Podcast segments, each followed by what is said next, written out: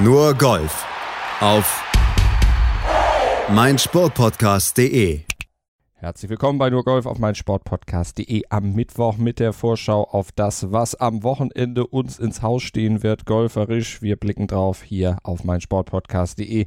Malte Asmus begrüßt euch und begrüßt natürlich vor allen Dingen unsere Expertin Desiree Wolf. Hallo Desiree. Hallo Malte. Ja, auf der European Tour, da macht der UK Swing auf seiner vierten Station einen kleinen Abstecher nach Wales zur Celtic Classic in Celtic Manor und auf der PGA Tour, da endet mit der Windham Championship die reguläre Saison, ehe es dann nächste Woche schon mit den Playoffs im FedEx Cup losgehen wird. Und auch bei den Damen geht es wieder los. Die Scottish Open stehen auf dem Programm. Ich würde aber sagen, wir fangen mal mit der European Tour an. Celtic Manor kehrt also in diesem Jahr auf die Landkarte der European Tour zurück. Von 2008 bis 2014 war die European Tour hier ja relativ regelmäßig regelmäßig zu Gast. Ein Ryder Cup gab es hier ja auch. Jetzt ist also die große Tour wieder zurück. Und Kiefer, Ritthammer, Heisele und Schneider, das sind die Deutschen, die Stand jetzt auch mit dabei sein werden. Ansonsten kehrt Jost Leuten zurück. Der war letzte Woche ja 51. beim PGA Championship geworden. Und auch Thomas Peters ist wieder mit dabei. Der ist frisch gebackener Papa. Ende Juli kam der Nachwuchs auf die Welt. Mal gucken, wie er dann ja, geschlafen hat, wie er sich dann zurechtfinden wird auf dem Platz. Und auch der Sieger der Vorwoche, Andy Sullivan, ist wieder am Start, zusammen mit Leuten der Favorit der Buchmacher auf einen Sieg. Desiree Rasmus Heuger, der ist diesmal nicht mit von der Partie, der ruht sich seit, nach seiner geschafften US Open Qualifikation ein bisschen aus, hat er sich aber auch verdient. Ja, der hat ja jetzt wirklich äh, drei Top Tens äh, in Serie abgeliefert und äh, kann da jetzt wirklich mal eine Woche aussetzen. Ähm, dazu kommt ja, dass nächste Woche auf demselben Platz nochmal gespielt wird. Ähm, also wir haben jetzt diese Woche äh, das von dir schon angesprochene Celtic Classic und nächste Woche dann die ISPS Hand, äh, Wales Open, auch auf dem gleichen Platz. Wir sind also wieder mal bei dieser Covid-19-Strategie, dass man die äh, Wege möglichst verkürzt, in dem Fall äh, auf Null minimiert. Und Heugert wird dann also nächste Woche hoffentlich wieder einsteigen. Genießt wahrscheinlich zwischendurch erstmal so ein bisschen die malerische Landschaft in Wales. Das hat Max Kiefer auch getan in den letzten Tagen. Konnte man bei Instagram dann ein bisschen verfolgen, was er da alles so gesehen und erlebt hat. Äh, wir gucken aber voraus auf das, was am Wochenende dann auf diesem Platz passieren wird. Den kennen wir ja so ganz dunkel noch vom Ryder Cup, beziehungsweise auch von den Auftritten der European Tour von vor ein paar Jahren. 2010 Course heißt das Ganze, 7354 Yards lang, ein paar 71 Layout. Welche Charakteristika hat er noch? Also zum einen sind ja vor zehn Jahren äh, nicht sind, ist der Ryder Cup drauf gespielt worden. Wir haben auch tatsächlich zwei der Ryder Cup Spieler von 2010 noch im Feld, nämlich Ross Fischer und Eduardo Molinari. Ähm, das hat also äh, und ein Sieg für Europa, äh, knapper, aber ein Sieg. Und äh, insofern sind wir auf einem positiv geschichtsträchtigen Kurs unterwegs. Ähm, ja, das ist ein äh, wirklich schöner, schöner Platz. Äh, entsprechend kann man sich vorstellen, wenn er Ryder Cup würdig war. Ähm, man kann da schon vom Tee aus äh, mal auf die Kugel draufhauen, aber du hast doch recht viel Wasser ähm, als Hindernis und ähm, musst dann schon irgendwie so ein bisschen schauen, dass du nicht zu übermütig wirst mit deinen Abschlägen und auch mit dem sonstigen Spiel. Ähm, es ist ähm, ein alter Trent Jones Jr. designed äh, Course und ähm, dem hat man dann neun neue Löcher hinzugefügt. Ähm, und ja, im Prinzip ist der seit 2014 nicht mehr gespielt worden auf der European Tour. Da hat Joost Lauten auch als letzter gewonnen. Und insofern ist es interessant, wie die Spieler äh, sich darauf zurechtfinden werden, wenn sie da zurückkommen. Du hast schon gesagt, man muss ein bisschen aufpassen, also Course Management sehr wichtig auf dem Kurs. Ja, auf jeden Fall. Ähm, was sozusagen helfen wird, ist, äh, dass, also helfen wird nicht zwingend für den Turnierablauf, aber für die Bespielbarkeit ist, dass es wohl schon irgendwelche Regenfälle, Gewitter, wie auch immer geben wird im Lauf der Woche, vor allen Dingen jetzt äh, Donnerstag, Freitag und dass ähm, dadurch der, der, der Kurs dann relativ weich unter Umständen zu bespielen sein wird. Wir werden sehen, ob die Voraussagen noch eintreffen ähm, dann ist das äh, natürlich etwas einfacher für die Spieler. Aber das ist auf jeden Fall ein, ein, ein schöner Test für die Spieler auf der European Tour. Und ähm, ja, ich bin, bin wirklich gespannt. Äh, den Platz haben wir jetzt lange nicht mehr gesehen. Ähm, ich freue mich darauf. Das ist in Wales auch echt äh, landschaftlich immer ein eigenes. Die Landschaft wird auch Thomas Björn genießen. Der wird nämlich von Wentworth nach Celtic Manor laufen.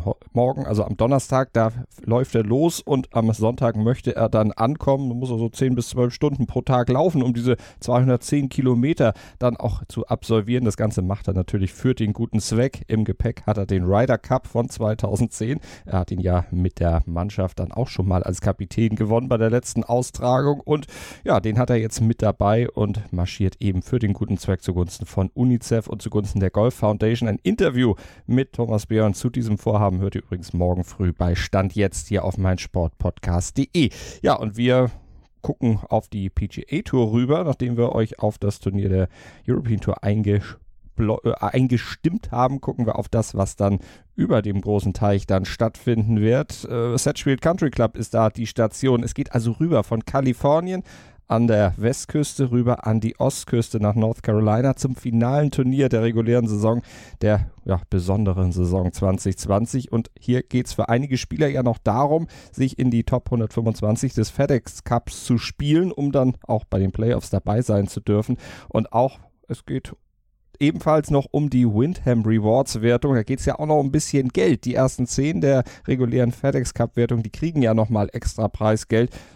Auch wenn der Platz an der Sonne schon vergeben ist. Justin Thomas, der lässt sich den ja nicht mehr nehmen. Der ist da nicht mehr zu verdrängen von der Spitze.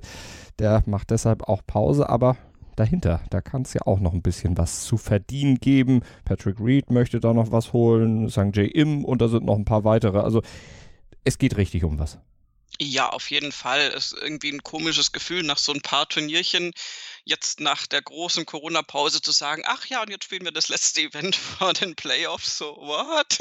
Jetzt schon, möchte man sagen, aber natürlich, die Jahreszeit äh, ist äh, geboten. Jetzt sind wir Mitte August und ähm, insofern, ja, ich glaube, das ist auch für die Spieler eigenartig, ganz ehrlich. Also nicht nur für uns äh, so eine unglaublich unterbrochene äh, Saison jetzt zu haben, die dann letztendlich ganz anders ausgespielt wurde als ursprünglich geplant. Also ist, ist schon irgendwie eigenartig, wenn ich das kurz so als mhm. persönliches Statement ja, absolut. darf. Stimme ich dir vollkommen Aber zu. Irgendwie alles wirklich anders, als man das sich vorgestellt hat vor dem Jahr, als das, was normal ist. Äh, der Kurs, der ist auch nicht unbedingt normal, der ist ziemlich leicht. Ja, das ist tatsächlich einer der zwei leichtesten Courses äh, über die PGA Tour Saison äh, gestreut. Nur Wyala ähm, ist da, also wo die Sony Open gespielt werden auf Hawaii, äh, ist da äh, in derselben Spielklasse sozusagen. Ähm, ist ein schöner Course, so ist es nicht. Ähm, das ist so ein typischer Carolina-Course. Du hast äh, so baumgesäumte Fairways du hast diese Kiefernadeln da überall rumliegen und ähm, komplett eben auf Bermuda Grass. Die äh, Greens sind inzwischen auch Champion Bermuda Grass, ähm, was das Ganze ein bisschen äh, schwieriger gemacht hat. Äh, das wurde vor Jahren mal umgestaltet. Und ähm, diese, diese äh, grünen Anlagen, Grünanlagen ist natürlich ein schönes Wort, damit meine ich keine Parks. Also die Anlage der Grüns ist, ist wirklich, die sind natürlich onduliert, ähm, sind relativ groß, äh, dafür, dass der Kurs jetzt auch gar nicht so lang ist, ähm, aber haben eben auch äh, so drumrum das Gras auch schön äh, abgemäht, äh, sodass du da auch unter Umständen, wenn du schon mal drauf warst, nicht zwingend äh, für immer draufbleiben musst. Sprich, die Gefahr ist, dass da die Bälle wieder runterrollen. Ähm, auf der anderen Seite ähm, kannst du hier richtig niedrig scoren, wenn eben dieses Champion Bermuda Grass auf den Grüns äh, ja, freundlich gesinnt ist, sprich, wenn Regen gefallen ist.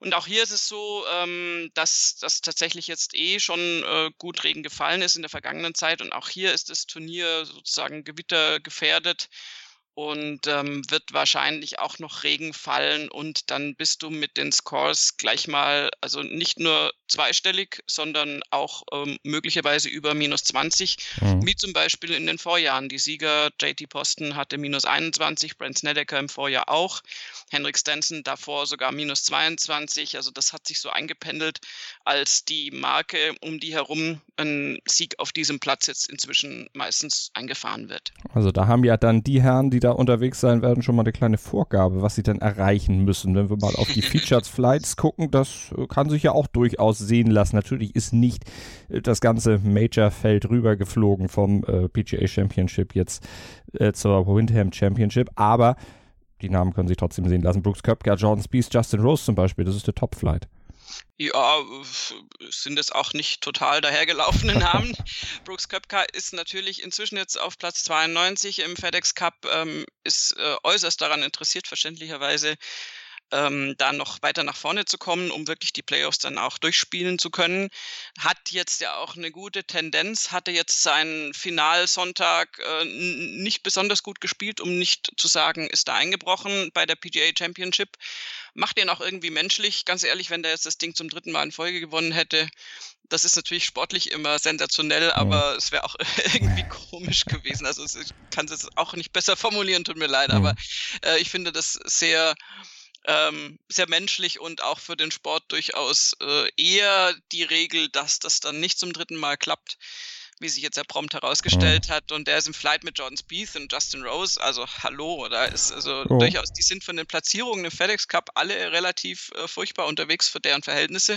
Spieth auf 94, Justin Rose auf 103. Die müssen also alle drei was reißen, um da weiter nach vorne zu kommen. Und Spieth, der hat äh, bei diesem Turnier noch nicht wirklich was gerissen. 2013 mal das Playoff verloren und im letzten Jahr den äh, Cut nach 54 Löchern verpasst. Da flog er da nämlich raus.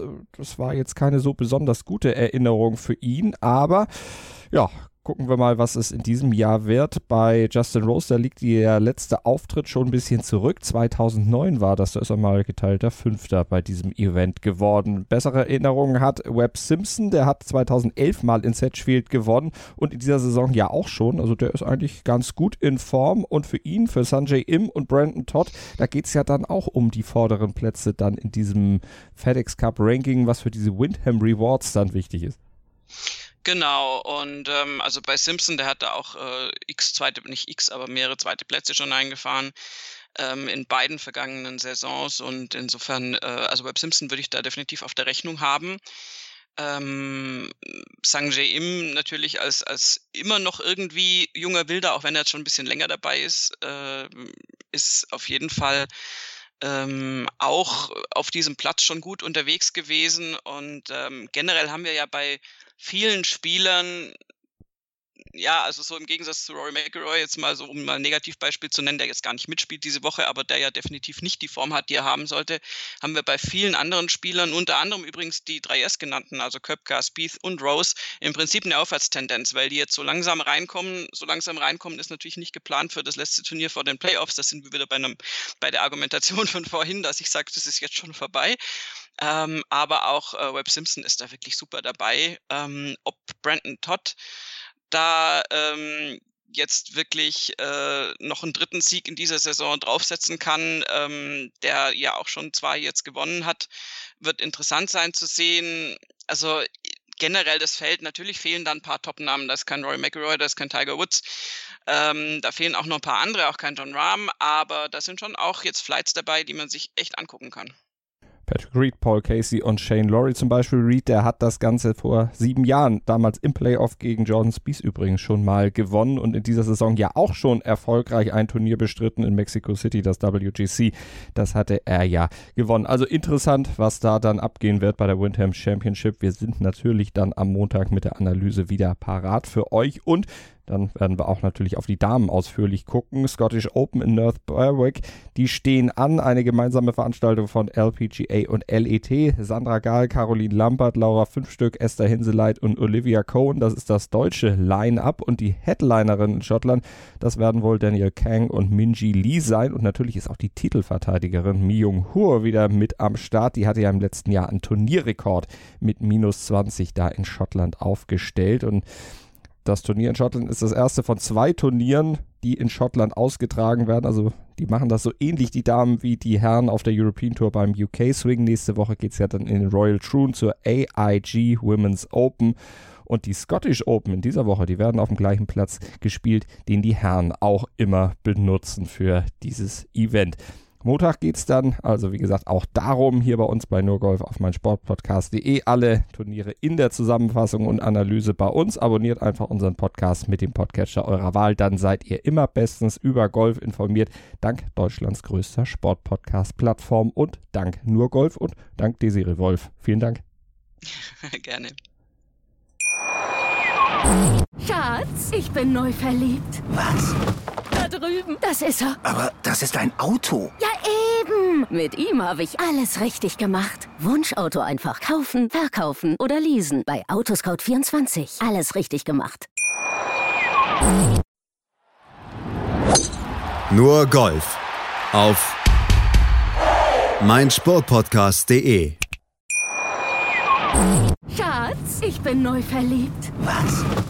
Drüben. Das ist er. Aber das ist ein Auto. Ja, eben. Mit ihm habe ich alles richtig gemacht. Wunschauto einfach kaufen, verkaufen oder leasen. Bei Autoscout24. Alles richtig gemacht.